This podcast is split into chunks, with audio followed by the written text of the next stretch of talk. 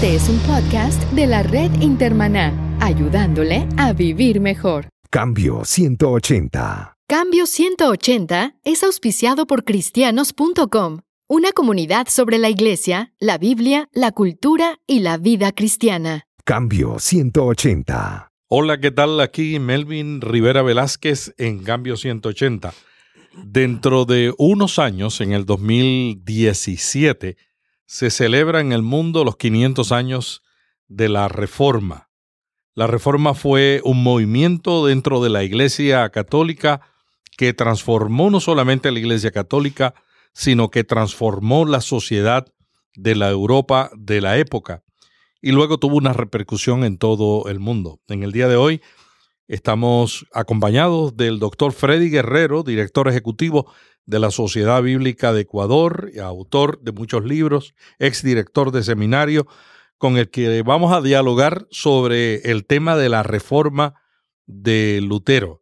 Eh, Freddy, bienvenido a Cambio 180. Melvin, una vez más, qué alegría de compartir contigo esta oportunidad formativa tan significativa por la que eh, estás llegando a tanta gente en toda América Latina y en el mundo y me place acompañar este proceso también y gracias por la bendición que representa este medio, esta opción que nos estás brindando.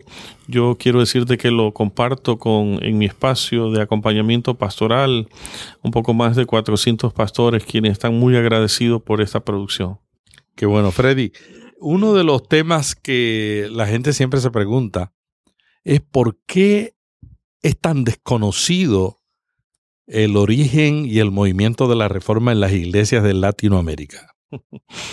Hace unos días un amigo me dice, parece ser que los evangélicos piensan que la iglesia nació, la iglesia cristiana nació con los evangélicos, olvidando 20 siglos de historia que nos anteceden. Bueno, en parte lo acabo de decir por el desconocimiento de la historia mm. del cristianismo. Ah, hay poca preocupación por nuestros antecedentes, por nuestro pasado, y eso va muy bien a tono con el énfasis eh, de uno de los valores de la, de la posmodernidad, que es el énfasis solo en el presente. Mm. Se vive el presente y se desconoce completamente todo el tema de la historia del pasado. Ahí hay una razón muy fuerte que, se condice con los valores de la posmodernidad. Pero de otro lado, existe una especie de, renuncia, casi de repudio, a todo aquello que tiene vínculo con la las iglesias históricas, especialmente luteranas, anglicanas. Aún el nombre. Sí. este, no, no olvides la designación que, que hizo en su momento José Miguel Bonino de las cuatro facciones que componen la iglesia protestante eh, en el mundo, hablando de las iglesias históricas, las ya mencionadas, las iglesias evangélicas que vienen del avivamiento británico de Inglaterra siglo XVIII, las iglesias pentecostales que nacen a principios del siglo XX y las iglesias neopentecostales, que es un fenómeno del año 90, 2000 para acá. Entonces, normalmente desde el, desde el lado evangélico, pentecostal y neopentecostal, existe una especie de rechazo a, si a las iglesias históricas porque conservan un, elemento litúrgico lo más parecido a la iglesia católica, en sus ritos, en su liturgia, este...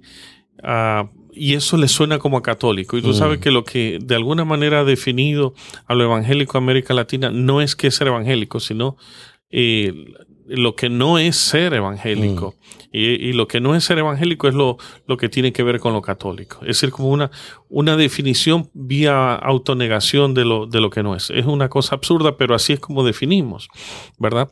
Ese sentido prohibitivo de no hacer X o Y cosa.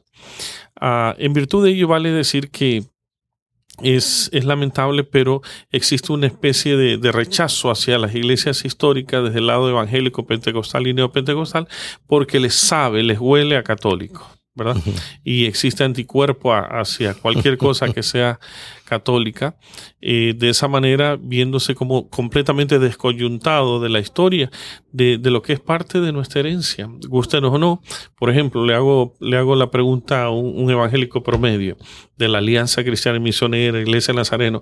¿Sabe usted que usted es nieto de los anglicanos? No, ¿cómo va a creer?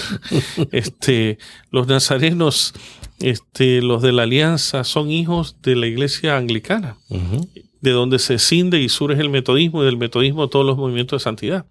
Otra vez, parte del desconocimiento de la historia hace que mantengamos una actitud de rechazo hacia las iglesias eh, históricas. Y, pero muchos de los elementos que tenemos hoy día se lo debemos al, movimiento de la reforma, como la incorporación de la música al culto de adoración. Absolutamente. La lectura de la Biblia, la traducción de la Biblia. Sí, sí. No, definitivamente, eh, si uno apela a los postulados que mm. sostuvieron la reforma, la sola escritura, la sola gracia, la sola fe, son elementos fundamentales que han permitido que se estructure todo el, resto del protestantismo, desde la línea evangélica, pentecostal y neopentecostal, eh, se han estructurado a partir de estos postulados teológicos.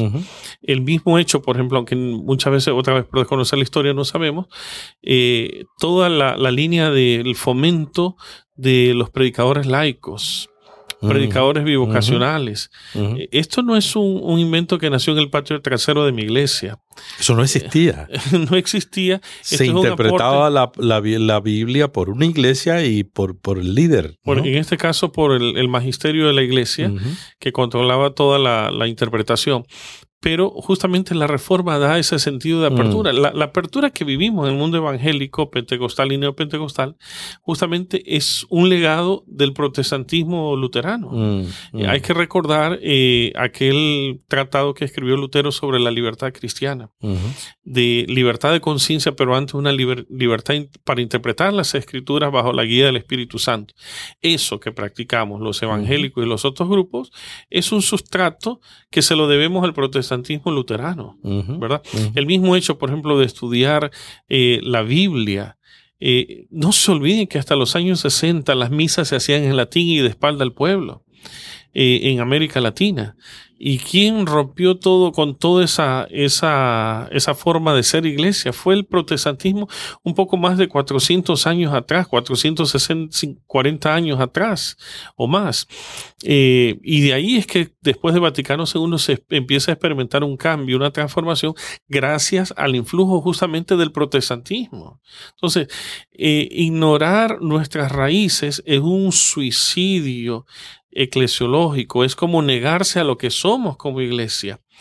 Somos lo que somos ahora gracias a toda esa, esa fundamentación renovadora que se da con el, el luteranismo en el siglo XVI en Alemania con Martín Lutero. Una de las cosas que a mí siempre me llama la atención es el proceso de cambios que implementó Lutero. A veces cuando en la iglesia queremos implementar cambios no sabemos que hay mucho que podemos aprender del movimiento de la reforma, por ejemplo, el de la música. Lutero no hizo el cambio de cantar canciones con ritmos populares de la noche a la mañana, fue poco a poco, porque inclusive la gente no estaba acostumbrado a algo que para nosotros es común en la iglesia hoy día, que es que toda la congregación participe, que alabemos todos a Dios y que no sea solamente una persona la que dirige la adoración, sino que es una, el sacerdocio de los creyentes, que es, el concepto que, nosotros creemos en la iglesia y, que no, no, no, nació así, nació con, con, el movimiento de la reforma. ¿Qué, ¿Qué impacto tuvo la reforma fuera de la iglesia? Pensemos ahora en la sociedad europea del siglo XVI. Bueno, hay que recordar que para entonces la sociedad estaba organizada por feudos. Estamos hablando del alto medioevo, que era una sociedad feudal, organizada, como dije, en pequeños feudos y no tenía una relación orgánica tipo Estado. Y justamente eh, toda esta propuesta eh, contribuye, coadyuva a que se organicen los estados, pero junto con ello a separar la iglesia del Estado. Ahora, a mí me ha sorprendido estudiando la historia que toda la, organización de los Países Bajos, o más bien la constitución como Países Bajos, se lo deben al protestantismo alemán. Me refiero a Holanda, Luxemburgo, este, Bélgica, se constituyen como naciones así como tal. Eh, gracias a la influencia del protestantismo en toda Europa. De otro lado, levanta en la iglesia el perfil de una iglesia profética, puesto que empieza a participar activamente en una sociedad feudal donde habían excesos, abusos. Eh, estamos hablando de una sociedad eh, que todavía estaba dominada por la inequidad en la distribución de la riqueza. Recuerdan todo el fenómeno de los banqueros de Augsburgo eh, y toda la, defensa que hace Lutero respecto de eh, los pobres, respecto de promover el, el, movimiento de alfabetización para que la gente pueda leer. Por otro lado, junto con eso, desarrolló la primera gramática en, el idioma alemán. Hmm. Eh, vaya, eso, eso es, digno de reconocerlo, le da sentido, estructura, organicidad a la lengua, a la lengua alemana, pero junto el, con el, el, alemán era un, idioma como que estaba en caos, ¿no? era Un, idioma caótico, eh, pero justamente contribuye a desarrollar eh, una nueva forma de, comunicarse y le da forma a través de la gramática. Mm. Y esto se repite hoy día porque las sociedades bíblicas, en los proyectos que nosotros organizamos en muchas culturas indígenas, la traducción de la Biblia le da sentido y valor a la lengua y en algunos casos ha servido para crear la gramática.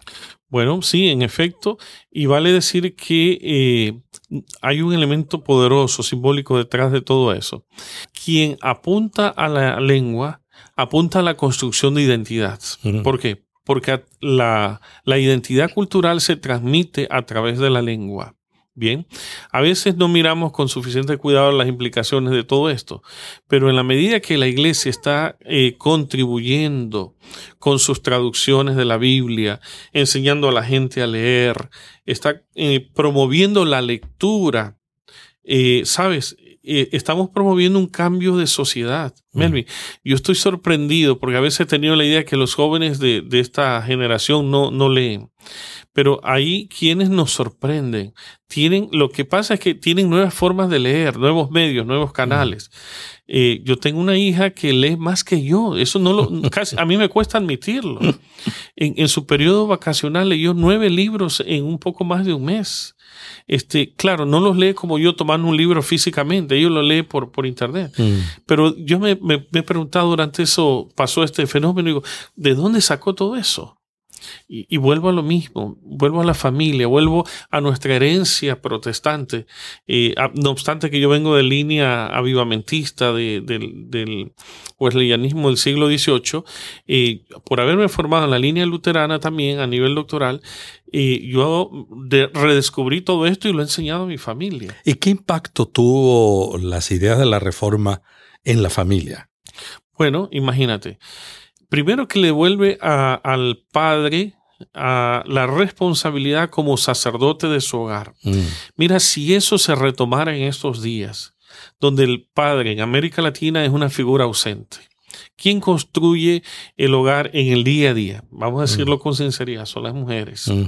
Pero si eh, volviéramos a, resarcir esta idea, lo más probable eh, es que se recuperaría la actoría del hombre como padre, para configurar el, futuro de, su familia. No sería tan caótico. Pero de otro lado, ayudó a establecer la equidad de género. Mm. Ya entonces, imagínate, eh, eh, Lutero hablaba de la equidad entre el hombre y la mujer porque resarció ese principio escritural que en Cristo ya no hay diferencia entre varón y hembra. Bien, imagínate, 500 años atrás hablar de equidad de género. Mm. Eh, eso, eso impresiona, ¿verdad? Y, cuando hablaba de la autoridad, eh, el, Estado político estaba, estaba en juego eso, ¿no? Claro, bueno, se atreve a hacer el cuestionamiento justamente de la autoridad justamente a través de la propuesta de las 95 tesis, cuestionando la autoridad papal en este caso, que no hay que olvidar que lo religioso estaba mezclado con lo político.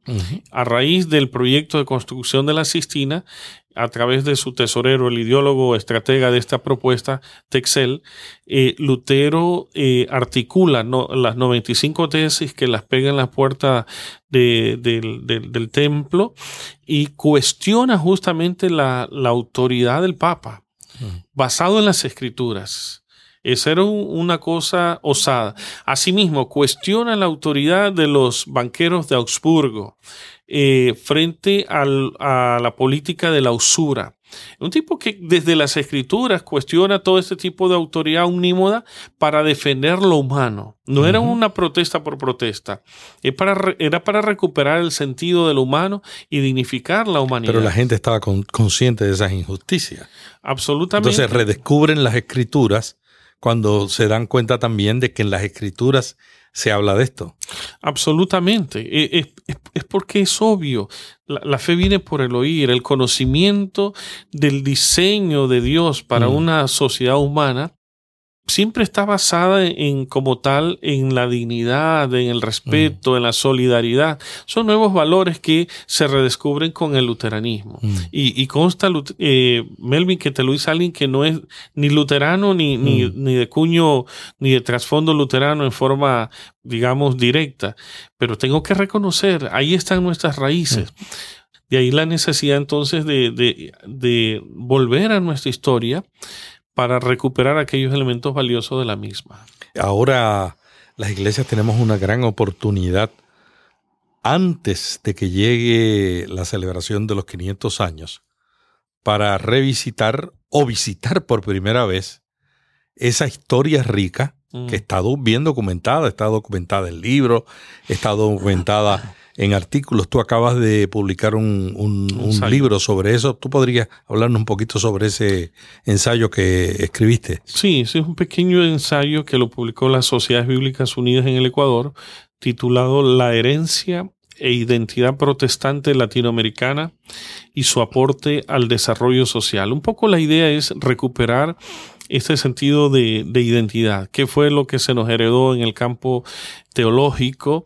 Eh, hablando de los pilares fundamentales, la sola escritura, la sola gracia, la sola fe, el sacerdocio universal de los creyentes, pero hablando también de los eh, elementos misionales y pastorales de la iglesia. A mí me encanta ver cómo la, la, toda esta reforma impacta en lo socioeconómico, en lo cultural, en la familia, en la política, eh, de tal suerte que lo que resulta de este movimiento es un protestantismo completamente encarnado en la sociedad. Mm.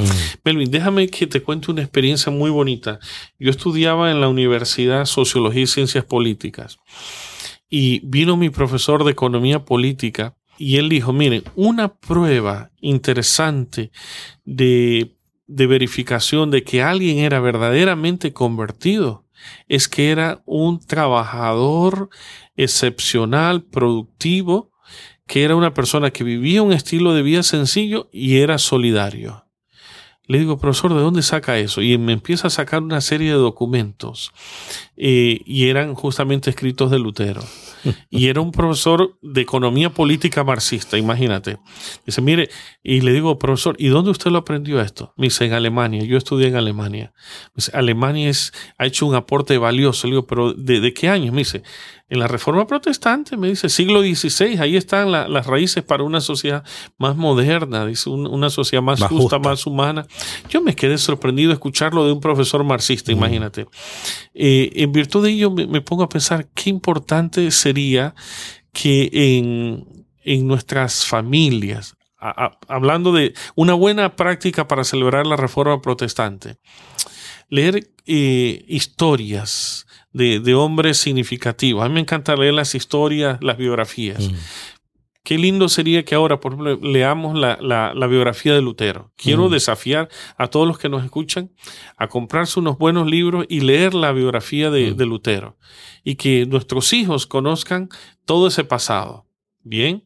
Este, luego leer sumarle a eso algunas lecturas, como este pequeño ensayo que sugerí, pero como estos hay más, eh, solamente que este último hace un vínculo de cómo aporta esa fe al desarrollo de nuestra sociedad en América Latina en los últimos 100 años, ¿verdad? Entonces, quisiera animar que en nuestros devocionales incorporemos también lecturas eh, históricas, culturales, biográficas que alimenten el acervo de nuestra familia y, por supuesto, nos inspiren.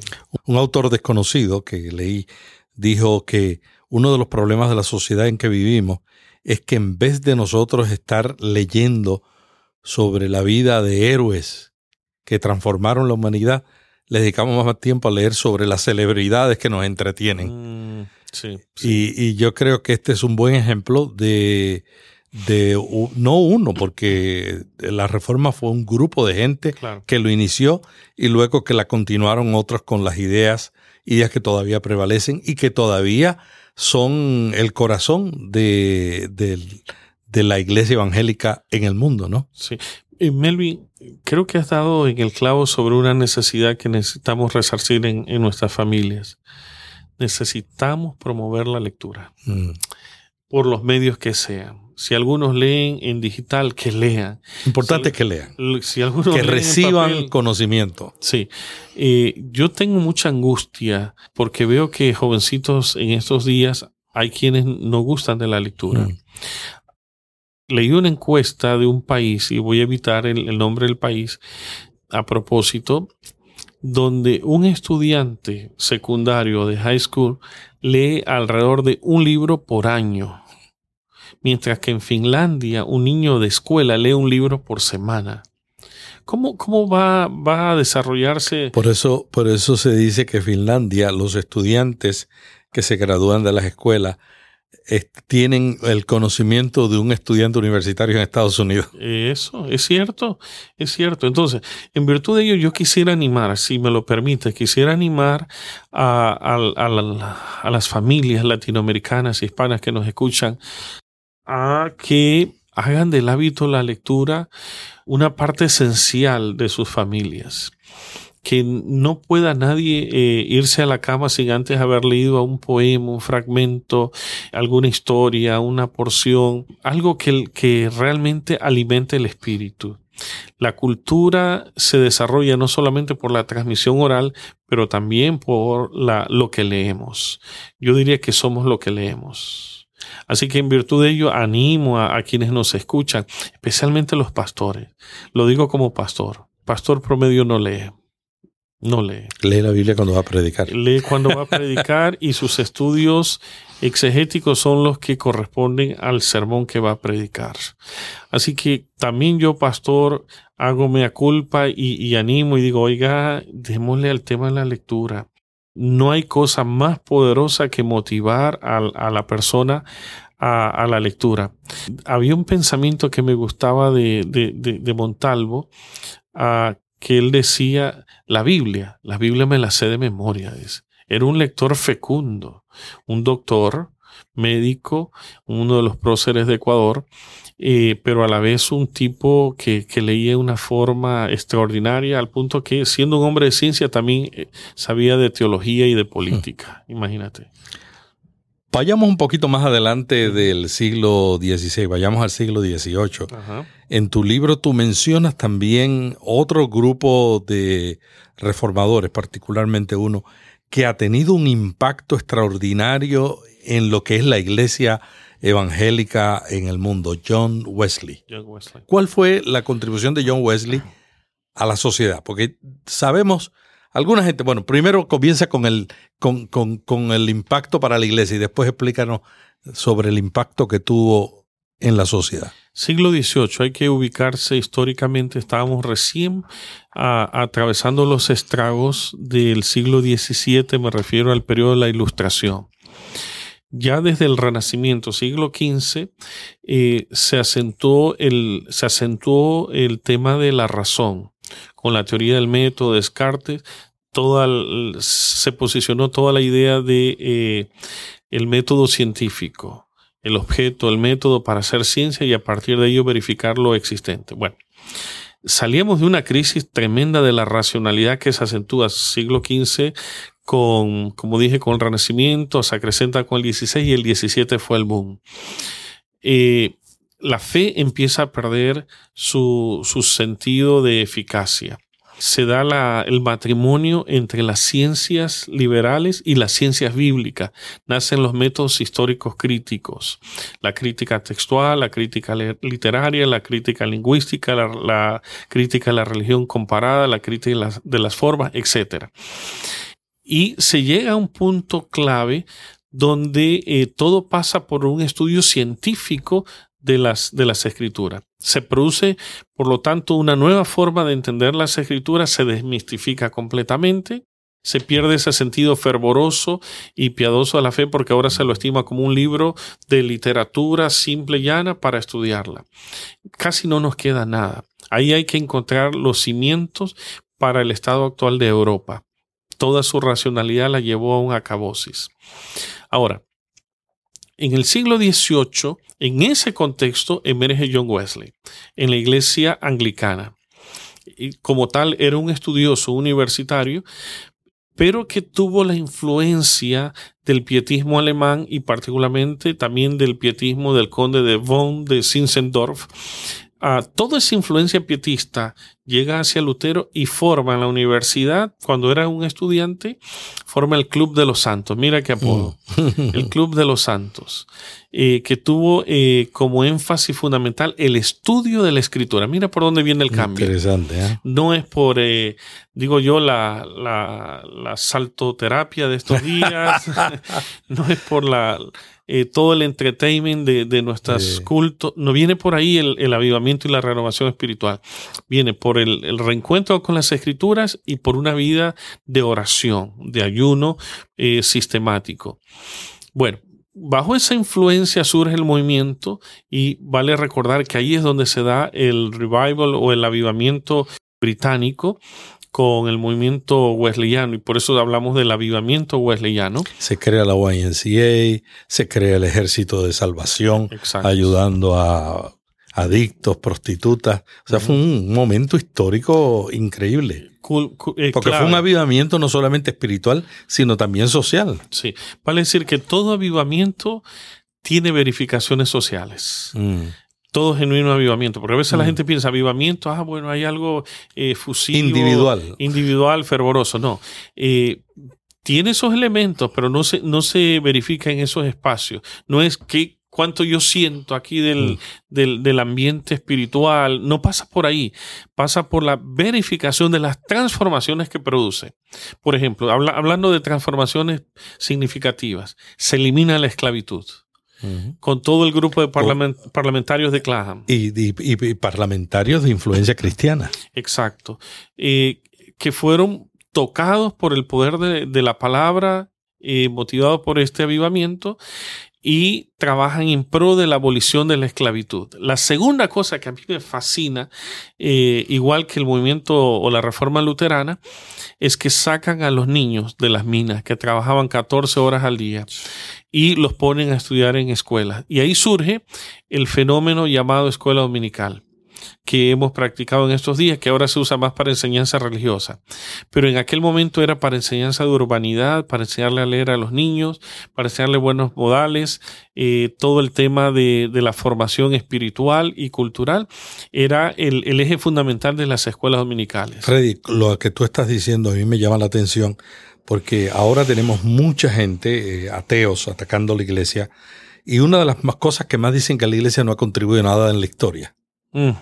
Bueno, el que afirma eso realmente es una persona que desconoce.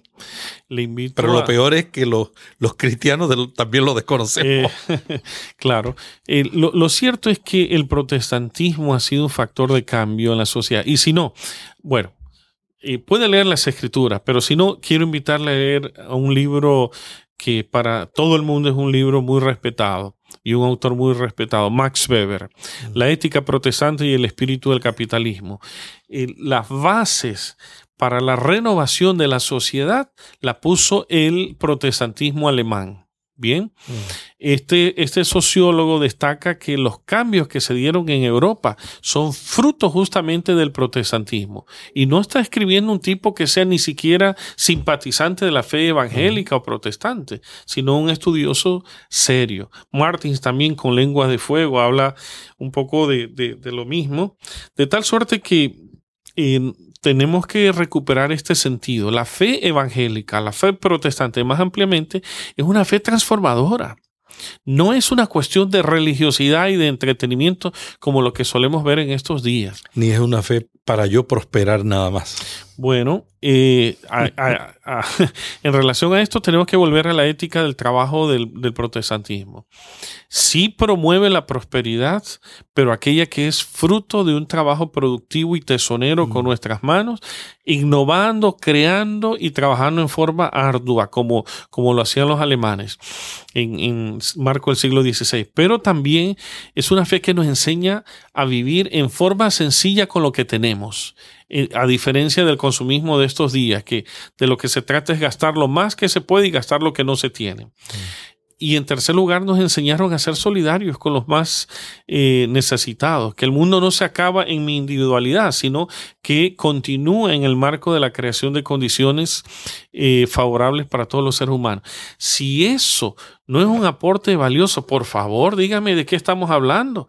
Ni los políticos han logrado crear en América Latina una sociedad justa e igualitaria como la que los cristianos han creado en ese micromundo que son nuestras iglesias locales, donde vivimos la fe, donde vivimos eh, ese sentido de familiaridad, de comunidad, tratando de eh, redistribuir las riquezas y el servicio a la gente. Muchas gracias a Freddy Guerrero director ejecutivo de la Sociedad Bíblica, hemos estado dialogando sobre el impacto de la reforma en la iglesia, pero también en la sociedad.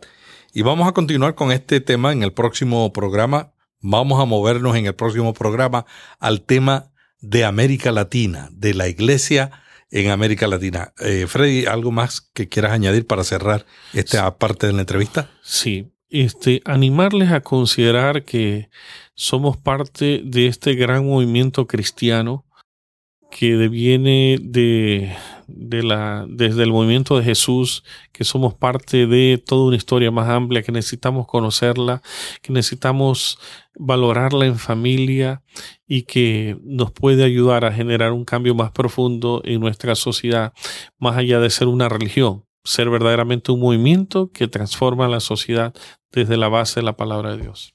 Hasta aquí Cambio 180. Cada semana, Melvin Rivera Velázquez dialoga con destacados invitados sobre temas de interés para pastores y líderes. Cambio 180 le ayuda a mantenerse relevante en un mundo cambiante. Si este podcast le gustó, vaya a iTunes y suscríbase para recibirlo automáticamente lo publiquemos. También déjenos ahí una valorización y comentario. Para más artículos sobre estos temas, visite cambio180.com. Cambio 180. ¿Cómo mantenerse relevante en un mundo diferente?